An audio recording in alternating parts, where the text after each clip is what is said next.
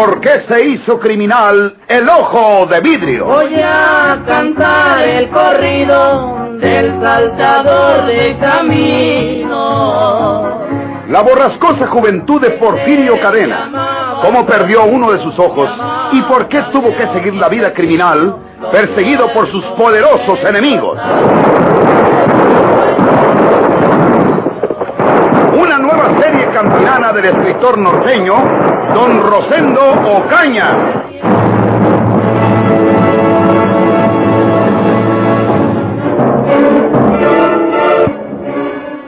Porfirio acaba de estar en Capetra García, pero ahí le habíamos puesto una treta que lo hizo enojar y viene disparado para el pueblo. Ahora te toca a ti, Pedro. Recíbelo con mucho gusto. Si dice que esta es su casa, dile que sí, que ustedes se la dejan, que tu hermano no le ponga mala cara.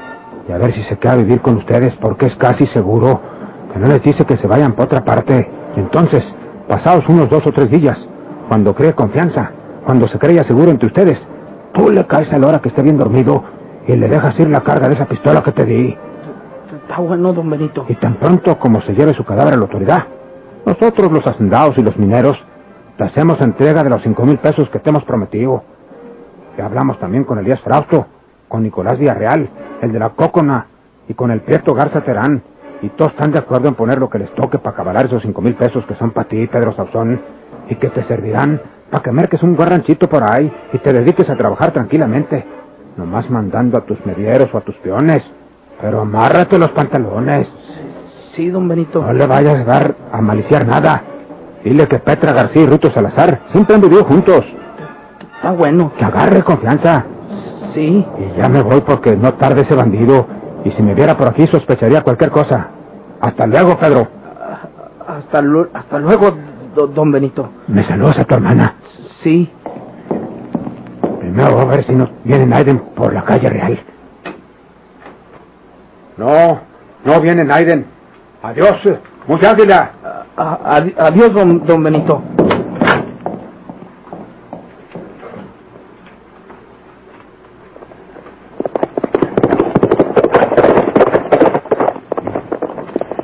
Ya vi lo que te dijo don Benito. No te vayas a rajar, Pedro. Esos cinco mil pesos tienen que ser para nosotros. Hasta haces una buena obra, porque toda la gente le tiene miedo a Porfirio. Y a cualquiera puede matar cuando se le antoje. Dijo que viene para acá, ¿verdad? Sí. No tarda en llegar. Y hay oíste lo que dijo don Benito. Hay que ponerle buena cara, como si estuviéramos muy contentos de, de que viniera a la casa. Sí. Sí. Y si dice que esta casa es de él, le decimos que sí. Ya entendí todo, Pedro. No le creas tan guaje. Hay que hacer que nos tenga confianza, que se querencie, para que luego tú lo agarres dormido. Qué bien nos van a servir los cinco mil pesos, ahora que estamos tan amolados. Eh, eso sí. Hoy. Oyes. Ese debe ser su caballo. Sí, E- e- ese debe ser Porfirio Cadena.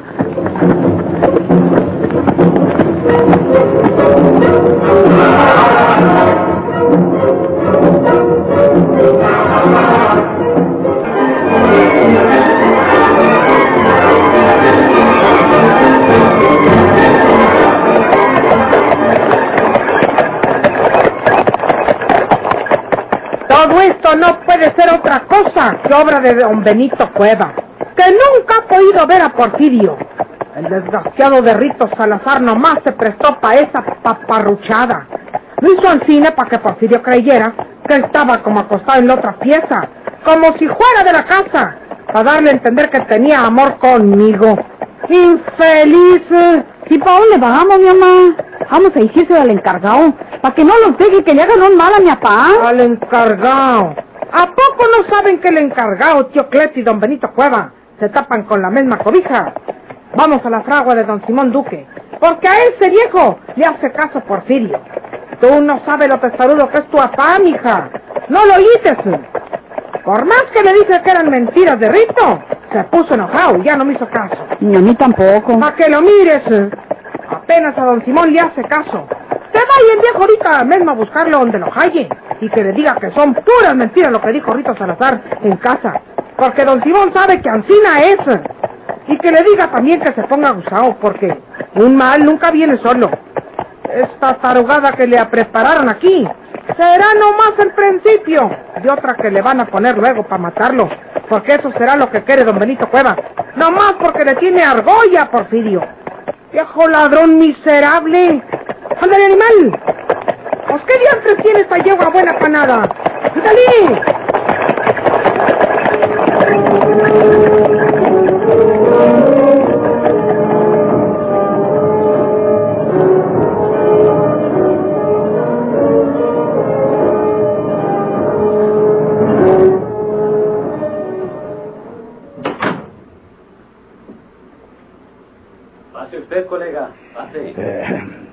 ¿Qué tal, compañero? Eh, tome asiento. Ya sabía yo que no se iría a la capital sin despedirse de mí, inspector Riverol. En efecto, no me marcharía sin despedirme, compañero. Pero resulta que acabo de recibir órdenes especiales de la superioridad. Ah, sí. ¿En qué sentido, inspector? Telefoné a México pidiendo instrucciones y allá sabían ya la noticia de la muerte del gobernador Valles. Tuve que explicarles que su matador fue Porfirio Cadena, el asesino que nosotros perseguimos en la capital, y confesarles que no pudimos atraparlo. Les dije que nuestro hombre se fue rumbo a Nuevo León y que yo estaba listo para regresar a México. No me olvidé de hacerles presente las atenciones de que ustedes me han hecho objeto inmerecidamente en esta bella capital de San Luis. Eh, Gracias, Riverol. Usted se merece mucho más. Yo sé bien que si no agarramos a Porfirio Cadena aquí, fue porque el bandido ese parece el demonio.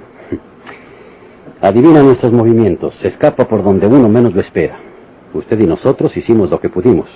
Allá la policía de Nuevo León, que se las entienda ahora con él. Eh, me falta decirle esto, Castillo. Tengo instrucciones de seguir a Nuevo León en persecución del ojo de vidrio. ¿Ah, sí? Sí, sí, señor. El asesinato del gobernador de San Luis, seguido del del presidente municipal, ha indignado justamente a nuestras altas autoridades. El Procurador General de Justicia de la República dice haber recibido un escrito de numerosos vecinos de esta ciudad quejándose de que ese hombre cometió una serie de asesinatos cobardes y no se le ha castigado. Mi jefe quedó de enviarme gastos hoy mismo y tan pronto como lo reciba salgo para Nuevo León. Quiero que usted me ayude a trazar un plan para caerle a Porfirio por allá sin que lo advierta. Usted debe conocer aquellas tierras nuevoleonesas, ¿no? Sí, señor. Estoy pensando una cosa. Ajá. Me gustaría acompañarlo a Nuevo León, Riverol. Con motivo de la muerte del licenciado Valles, que era mi amigo y que me puso como inspector de San Luis, voy a tener que renunciar y estoy seguro que mi renuncia será aceptada y que me sustituirán, máxime que no pude aprehender a Porfirio Cadena.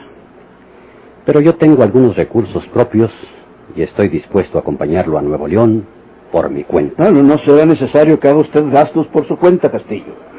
Yo estoy autorizado para pagar un guía que me lleve a Nuevo León. Le pasaré a usted los gastos de ese guía.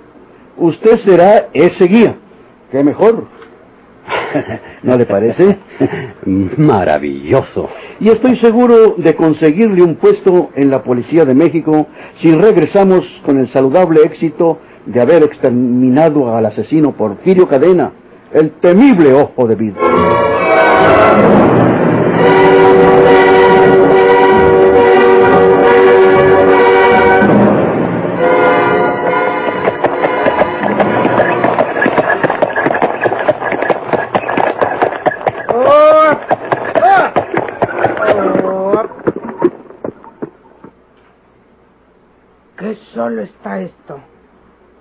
Falta que don Simón Duque no esté aquí. Pero si su caballo está en el corral, solo que haya salido por ahí cerca. Vente, hija. Sí, ama.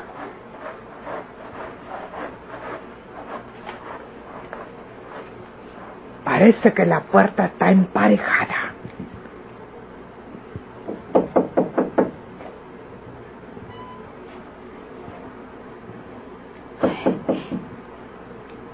Ay, de contesta, mi mamá. No hay gente. ¿No está don Simón? Don Simón. Buenos días, don Simón. Esta puerta no está trancada por dentro. A ver. ella, hija? El don Simón está muerto. Mira la sangre en el suelo, mi mamá. Muerto.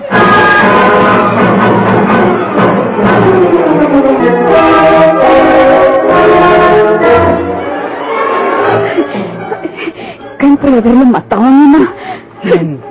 Son los mismos que quieren matar a Porfirio también. Ellos descubrieron que don Simón estaba de parte de Porfirio y por eso lo asesinaron. Cobarde eso. Era un anciano. Lo mataron a machetazos. Vámonos de aquí, hija. Sí, sí, mamá.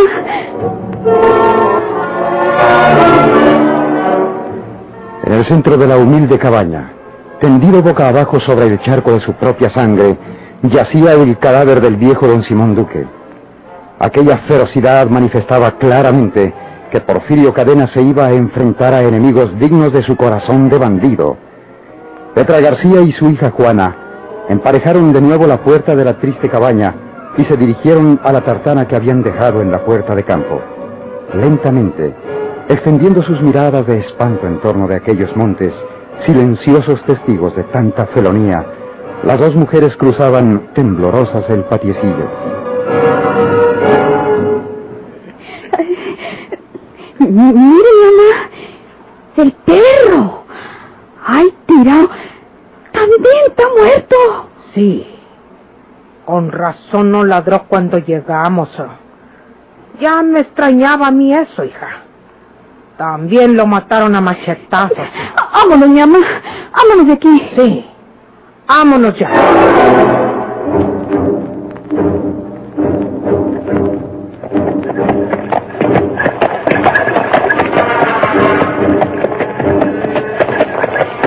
Tenemos que avisar al encargado, mamá. Dale con tu encargado. No te están diciendo que el encargado y don Benito Cueva son la misma cosa. ¿Quién puso de encargado a don Cleto si no fue don Benito?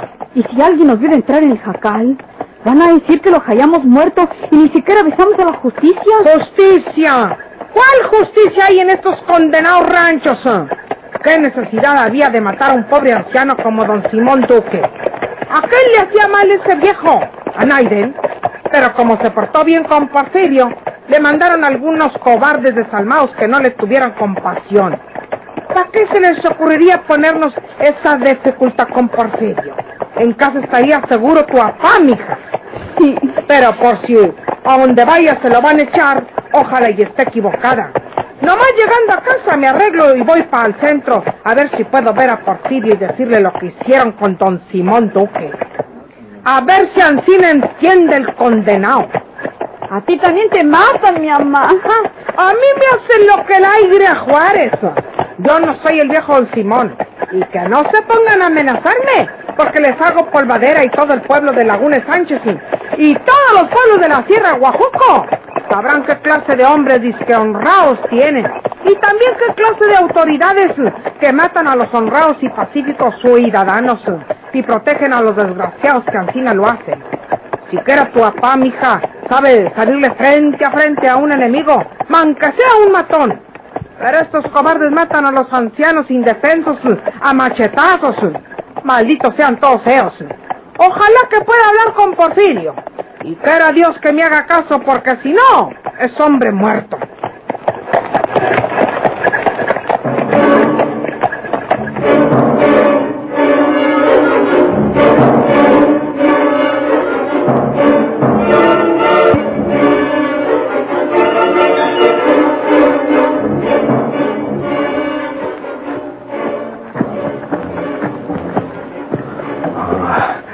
Creíba que había comenzado de buenas, pero ya me falló eso de Petra. Condená mujer. ¿Por qué no me dicen la verdad? ¿Cómo se le pasaría a don Simón contarme que Petra y Rito Salazar han vivido juntos? Debe ser que el pobre viejo vive enterrado ya en su trabajo y poco baja para el pueblo, y por eso no sabe lo que pasa por acá. Ahí está la casa de don Benito Cueva. Y hay unos caballos en el corral. ¿Quién sabe cuál es el que monte él? A lo mejor ahí está en la casa.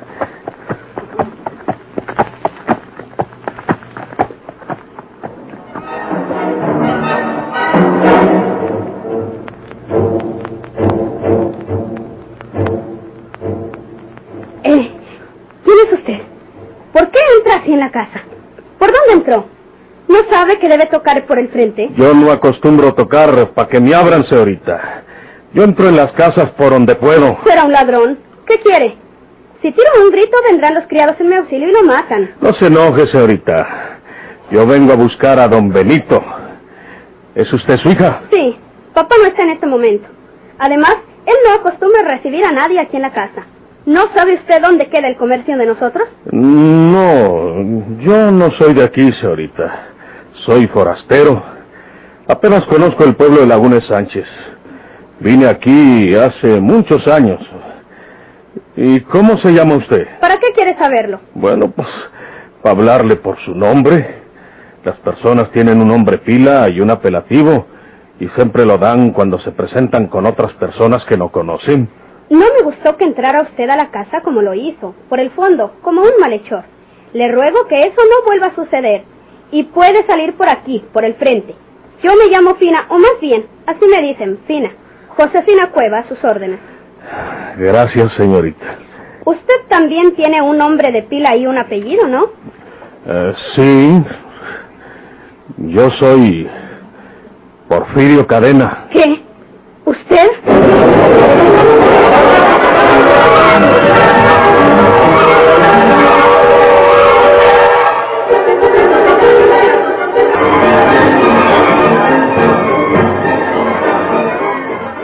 Yo no vengo en plan de venganza, señorita. Dígaselo a su tata.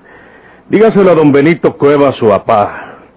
Tampoco voy a olvidar que él fue uno de los traidores que mataron a mi padre delante de mí.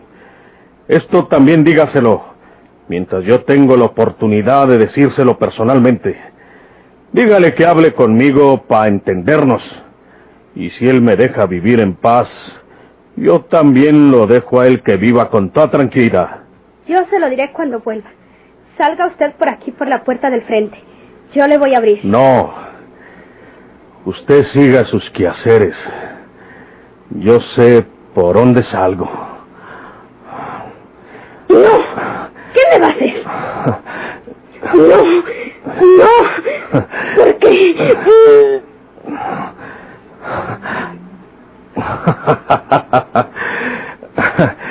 Perdóneme usted, Fina. ¿Por qué lo hizo? Porque se me antojó besarla. Váyase. Eh, ya me voy. Es usted muy linda, Fina. Nomás eso le digo. Hasta luego.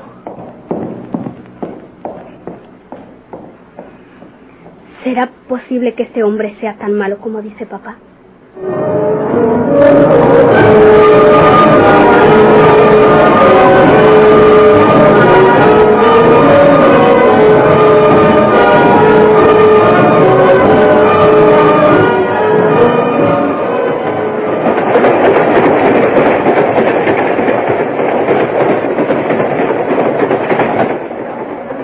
Verá usted, Figueroa, ¿cómo le voy a servir en su persecución de ese bandido? Yo conozco algo de Nuevo León. Este tren nos llevará hasta Saltillo, la capital del estado de Coahuila. De Saltillo nos vamos por tierra porque el éxito será que Porfirio no olfatee nuestra llegada. Ya usted sabe lo listo que es. No voy a saberlo si me ha costado mis sustos, compañero Castillo. Me gustaría que Porfirio se metiera a Monterrey. Ahí sería más fácil agarrarlo. No, señor. Porfirio Cadena no va para Monterrey. Yo estoy seguro que no. Porfirio va para la sierra, a sus madrigueras, a los terrenos que conoce como la palma de su mano. Pues eh, de donde quiera que se meta tenemos que sacarlo, ya sea su persona o su cadáver.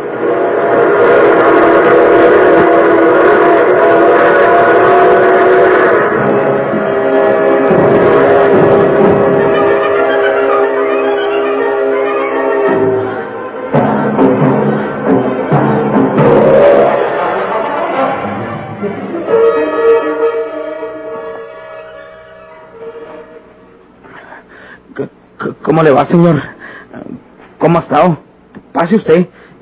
¿Qué, qué se le ofrece? ¿Tú eres Pedro Sauzón? Sí, señor. Para servir a usted. Pase.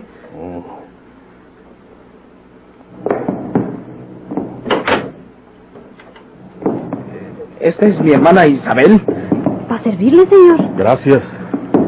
Ustedes no me conocen, o más bien dicho, no se acuerdan de mí porque estaban muy chiquillos cuando yo me fui del pueblo. Porque ténganos algo de familia, aunque sea muy retirado. Porque el papá de ustedes estuvo casado con una hermana mía, mi hermana María Jesús Cadena. ¿Qué dice? Entonces, ¿usted es el tío Porfirio Cadena? ¿Usted? El mismo. Tío Porfirio. Siéntese, tío Porfirio. Gracias. ¿Está usted en su casa? Eh, ¿Esta casa en que nosotros vivimos eh, pues, viene siendo suya? Sí. Sí. Sí, tío.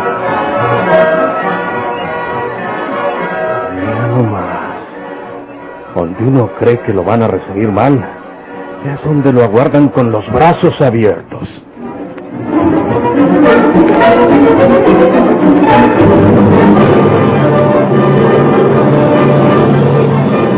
¿Por qué se hizo criminal el ojo de vidrio?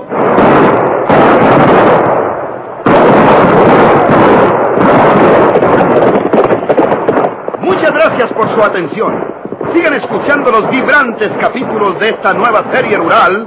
¿Por qué se hizo criminal el ojo de vidrio? se disfrazaba de arriero para asaltar los poblados. Burlándose del gobierno, mataba a muchos soldados, nomás blanqueaban los cerros de puros encalzonados.